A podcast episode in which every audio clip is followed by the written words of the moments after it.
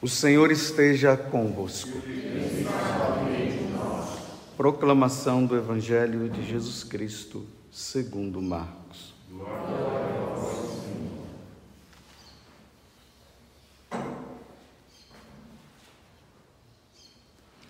Naquele tempo, Jesus atravessou de novo numa barca para outra margem. Uma numerosa multidão se reuniu junto dele e Jesus ficou na praia. Aproximou-se então um dos chefes da sinagoga chamado Jairo. Quando viu Jesus, caiu a seus pés e pediu com insistência: Minha filhinha está nas últimas. Vem e põe as mãos sobre ela para que ela sare e viva. Jesus então o acompanhou. Numerosa multidão o seguia e comprimia. Ora, achava-se ali uma mulher que há doze anos estava com uma hemorragia. Tinha sofrido nas mãos de muitos médicos, gasto tudo o que possuía e, em vez de melhorar, piorava cada vez mais. Tendo ouvido falar de Jesus, aproximou-se dele por detrás, no meio da multidão, e tocou na sua roupa. Ela pensava: se eu ao menos tocar na roupa dele, ficarei curada. A hemorragia parou imediatamente e a mulher sentou-se dentro de si, sentiu dentro de si que estava curada da doença. Jesus logo percebeu que uma força tinha saído dele e, voltando-se no meio da multidão, perguntou: Quem tocou na minha roupa? Os discípulos disseram: Estás vendo a multidão que te comprime e ainda perguntas: Quem me tocou? Ele, porém, olhava ao redor para ver quem havia feito aquilo. A mulher, cheia de medo e tremendo, percebendo o que lhe havia acontecido, veio e caiu aos pés de Jesus e contou-lhes toda a verdade. Ele lhe disse: Filha, tua fé te curou. Vá em paz e fica curada dessa doença. Ele estava ainda falando quando chegaram alguns da casa do chefe da sinagoga e disseram a Jairo: Tua filha morreu. Porque ainda incomodaram o mestre? Jesus ouviu a notícia e disse ao chefe da sinagoga: Não tenhas medo, basta ter fé. E não deixou que ninguém o acompanhasse, a não ser Pedro, Tiago e seu irmão João. Quando chegaram à casa do chefe da sinagoga, Jesus viu a confusão e como estavam chorando e gritando. Então ele entrou e disse: por que esta confusão e esse choro? A criança não morreu, mas está dormindo. Começaram então a caçoar dele, mas ele mandou que todos saíssem, menos o pai e a mãe da menina e os três discípulos que o acompanhavam. Depois entraram no quarto onde estava a criança. Jesus perguntou, pegou na mão da menina e disse: Talita cum, que quer dizer menina, levanta-te. Ela levantou-se imediatamente e começou a andar, pois tinha doze anos, e todos ficaram admirados. Ele recomendou com insistência que ninguém ficasse sabendo daquilo e mandou dar de comer à menina. Palavra da salvação.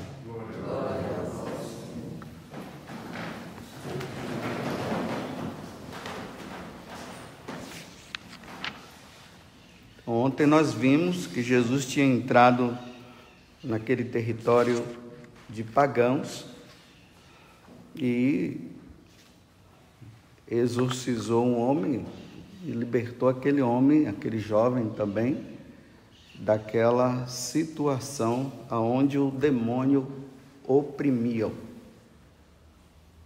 Essa ação de Jesus foi boa para o rapaz, porque saiu de uma situação de possessão diabólica, mas para o povo da cidade eles não gostaram muito não, porque eles perceberam que como Jesus mandou os demônios para os porcos, porque os próprios demônios pediram que isso fosse feito, a população não aceitou e expulsou Jesus de lá.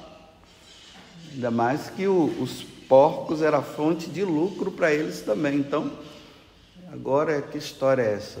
Vai matar todos os nossos porcos? Então é melhor sair daqui. Aí manda Jesus. E eu disse, né, que Jesus não ficou impondo nada, não ficou brigando com eles. Bem, uma vez que não me aceitaram, eu vou embora. Então Jesus sai, entra na barca, e aí a continuidade do evangelho de hoje. Ele atravessou de novo num barco para outra margem. Estava de um lado, veio para outra margem e a multidão atrás dele, como sempre, né? Que é isso que Marcos vem mostrando, mas ao mesmo tempo que essa multidão o segue, na hora que eles querem aclamar Jesus, Jesus dá um basta e vai embora, sempre se escondendo, porque Jesus ele quer ser reconhecido como Deus quando ele estiver morto, quando ele estiver lá crucificado. Tanto que, se nós formos ler o final lá do, do Evangelho de São Marcos, nós vamos ver que quando aquele oficial romano, aquele soldado romano, ele enfia a, a lança em Jesus, ele se ajoelha e ele diz: verdadeiramente, esse é o Filho de Deus.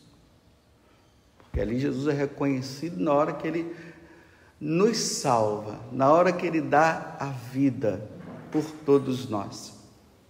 E aqui nós vimos essa narração: um homem, um, um chefe da sinagoga, vem atrás de Jesus, o nome dele é Jairo, a filha dele estava prestes a morrer, mas os outros evangelistas dizem que ela já estava morta. Então, vem, ajuda aí, ressuscita a minha filha, não deixa a minha filha morrer. Jesus vai, aí fala que nessa, nesse inteirinho dessa caminhada, quando essa mulher que está com essa hemorragia, ela aparece, ela pede para Jesus curar, os santos padres vão dizer o seguinte, que Jesus fez também a cura naquela mulher para que Jairo pudesse aumentar a fé nele, no próprio, nele mesmo, em Jesus. Então a mulher foi curada, Jairo viu, olha, esse homem vai fazer vai tirar minha filha da situação. Aí quando chega lá, aí essa notícia, né? Já morreu. Ela está morta. Jesus não liga. Né? Olha, não precisa mais não, a menina já morreu. Para que ficar incomodando esse mestre? Aí Jesus diz, vamos, Jário, continuemos. Quando chega na casa, o pessoal começa a falar de novo. Aí Jesus fala de novo: olha, ela não morreu, ela dorme. O pessoal começa a achar que Jesus estava era doido. Eles viram a menina morta, ela morreu. Então, já que o povo não tinha fé, Jesus mandou todo mundo sair. Sai desse povo daqui. Vou brincar com vocês, né? Pensamento negativo, sai daqui, sai, vai tudo embora. Como o pai já estava com a fé mais aperfeiçoada. Aí então chama o pai, a mãe, todo mundo ali, os discípulos para aprender também. E ali ele manda a Talita se levantar e ela se levanta. Mas o que é que está por trás também de tudo isso? Eu quero parar apenas nessa, nessa questão. A sua filha não precisa vir mais, ela morreu. Ela dorme. Nós vimos na primeira leitura a, a morte de Absalão. Imagina um filho perseguindo o pai para matar. Foi ontem a passagem foi essa. Aí hoje, quando ele está nessa perseguição de Davi, assim como Saul perseguia Davi agora é o filho dele que está perseguindo, querendo cargos. E aí ele tinha um cabelo grande, quando ele vai ali, aí fica lá no meio dos carvalhos lá, fica preso, o cabelo prende ele, fica entre o céu e a terra, e ali aproveita e matam. E aí a notícia, né? Olha, já que o filho está perseguindo, esse etíope, ele chega lá para dar notícia, olha, o cara morreu, viu? Olha a reação do pai. O O meu filho morreu?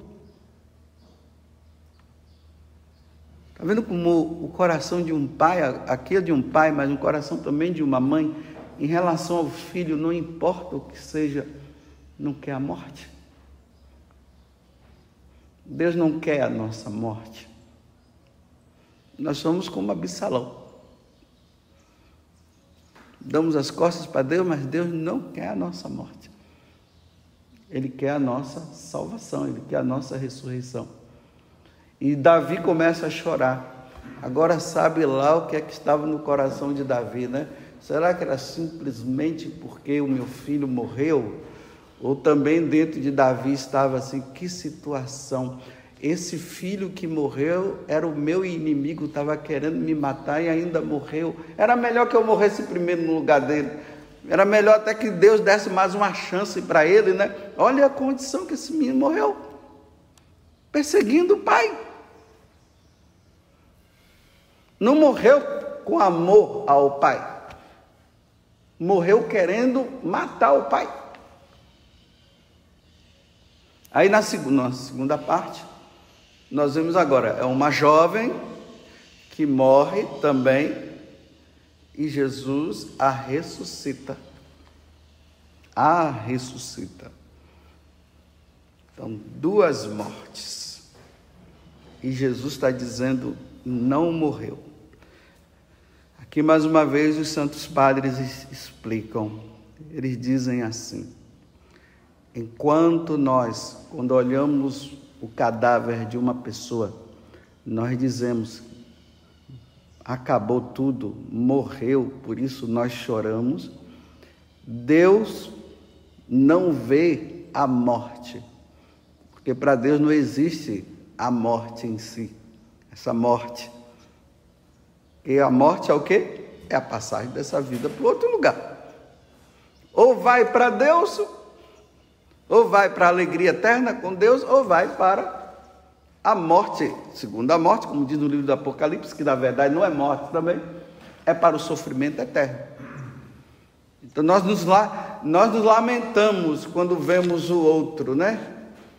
Quando eu vi lá, quando meu pai morreu, eu fui lá e estava o corpo do meu pai lá no caixão, minha mãe ali do lado. A mesma coisa a minha irmã. Estavam mortos eles. Mas diante de Deus não estavam, não. A alma é imortal. É a passagem. E como eu falo sempre para vocês, por isso que eu fiz a, a comparação aqui, né? Essa jovem que morreu, né? Pelo visto, não fez nada de mal, vivia bem com a família. O outro, querendo perseguir o pai. Todos dois morreram. A questão é, não é morrer. A questão é como morrer. Que todo mundo ressuscita. Uns para condenação, outros para a salvação. Carta aos Hebreus, capítulo 9, versículo 27. Quando a pessoa morre, logo em seguida ela é julgada. Eu pergunto para vocês, que é a mesma pergunta que eu estou fazendo para mim. O que você está fazendo da sua vida?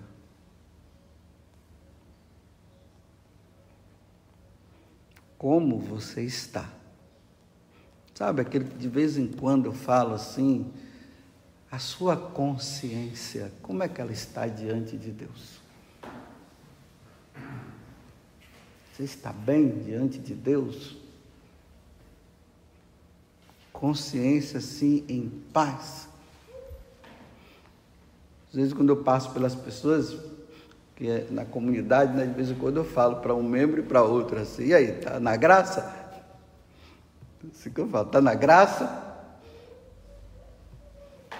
Aí talvez o pessoal esteja pensando que está na graça seja é, Deus está dando muitas coisas para ele, né? Eu estou perguntando, você está bem diante de Deus? É isso que eu estou perguntando. E que todos também façam essa pergunta para mim. Padre Jesus Augusto, você está bem diante de Deus? Como está a tua vida? Porque não tem jeito. Essa menina ressuscitou, não foi? Mas morreu depois. Depois ela morreu de novo. Não teve ressurreição para ela, mas não. Foi a chance que ela teve. Interessante aqui que Jesus, oh, os santos padres, eles trazem uma coisa interessante. Eles dizem assim: que quando a menina ressuscitou, aí está falando de criança, né? Só que depois fala que ela tinha 12 anos, então era uma adolescente. Então, para mostrar que ela não era uma criancinha, como essa bebê que está aqui na nossa frente, aí Jesus disse: Levanta-te, ou seja, anda agora, vai e come, para mostrar que ela tinha ressuscitado. Mas a visão espiritual é essa. Quando nós ressuscitamos para Deus nesse mundo, ou seja, a gente vê a morte é o pecado. A morte é isso. Por isso que tem um monte de gente mor morto, que está morto, que está morta e está vivo. Mas vive, jaz no pecado, está morto, mas está vivo, andando por aí. Então, na hora que a menina ressuscita, ou seja, ela larga o pecado, a primeira coisa que, que Jesus fala é: agora vai comer, ou seja, vai para o altar receber a Eucaristia e leve agora uma vida santa, porque o cristão ele deve viver agora da Eucaristia, porque é a missa que vai nos dar força para nós não entrarmos mais numa situação de morte. Então, vai lá para o altar, que é o que nós fazemos. Mas não vamos para o altar, não vamos comer numa situação de pecado. Ainda mais se tivermos um pecado mortal. Não, podemos. Só depois que passarmos pela confissão, aí nós podemos nos alimentar para que tenhamos força. Às vezes a gente encontra pessoas que dizem assim, que caiu no pecado mortal. Às vezes eu pergunto, e aí, você comungou? Ela diz, eu comunguei. Eu disse, mas por que você comungou? Você não sabe que não pode comungar? Eu sei. E por que, que comungou? Se você sabe, por que, que comungou? Ah, é para me dar força. Não, minha filha, acabou. Na hora que você caiu no pecado mortal, Deus se afastou de ti. Quando uma pessoa cai em pecado mortal, ela age como inimiga de Deus. E para ela retornar à amizade só passando pela confissão. Não tem como voltar à amizade com Deus depois de ter caído num pecado mortal, indo receber a Eucaristia. Isso é sacrilégio. Tem que se reconciliar primeiro. A reconciliação se dá como? Na confissão. E não é comunitária, não. Não vão se esconder em confissão comunitária. Tem muita gente que gosta de uma confissão comunitária.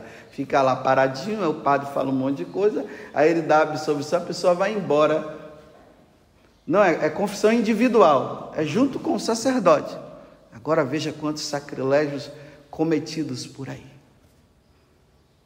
É pessoas de igreja, de caminhada Pessoas de caminhada.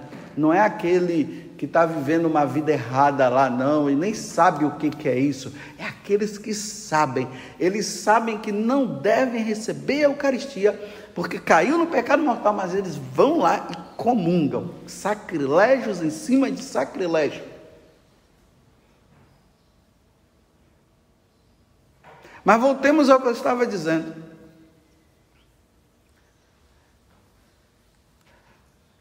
Os santos padres dizem que aquela menina ela ressuscitou. Enquanto os homens veem o morto, Deus não vê o morto, Deus vê a pessoa já diante dele. Aí eu volto a perguntar: no dia que Deus te chamar, as pessoas vão estar em volta de você, chorando. Existem dois tipos de choro: o choro da saudade e o choro do desespero. Não se salvou.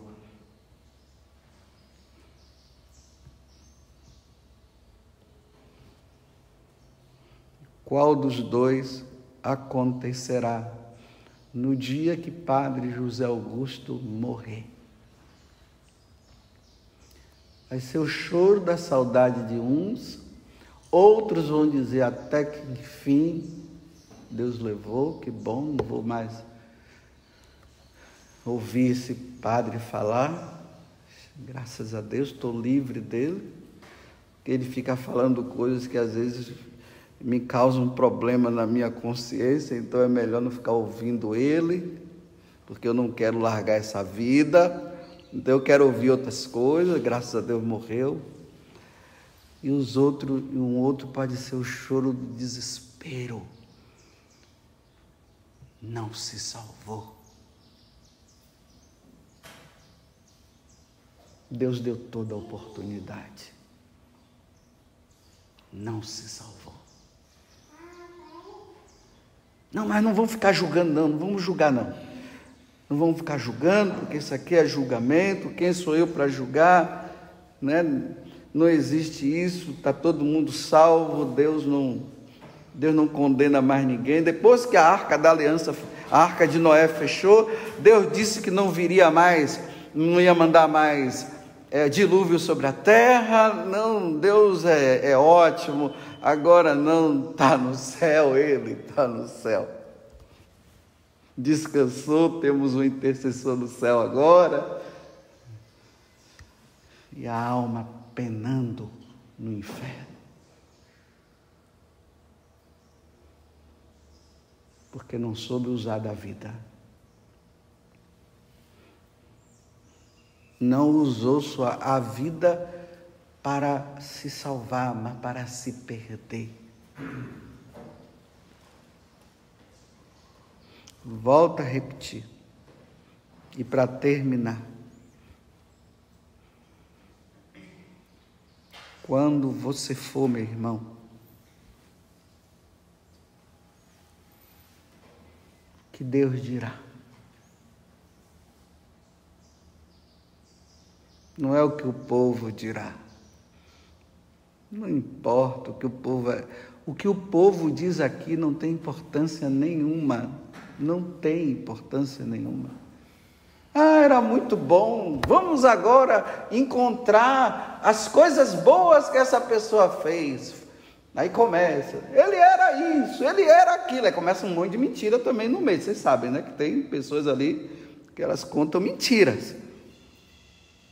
Era isso, era aquilo, não sei o que. Agora vamos cantar umas músicas. Não importa o que o povo está dizendo. O que tem importância é o que Deus já disse. Afastai-vos de mim, ouvinde bendito do meu Pai. Não, vou repetir. Meus irmãos, não se enganem com os louvores dos homens aqui na terra em relação ao falecido. É consolador, é tudo. É consolador, é ótimo. Mas a questão é o que foi que Deus disse. E isso nós não iremos saber.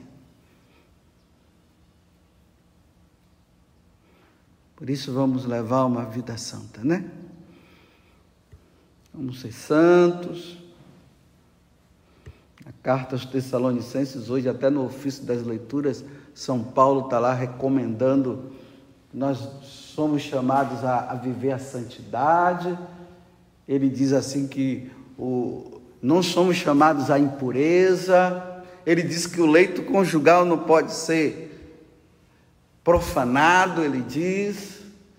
Aí depois ele fala da ressurreição também, isso no ofício das leituras de hoje, de quem reza a liturgia das horas. Então vamos ser santos. Não nos enganemos, estejamos com a nossa consciência limpa, meus irmãos. Estejam com a consciência limpa.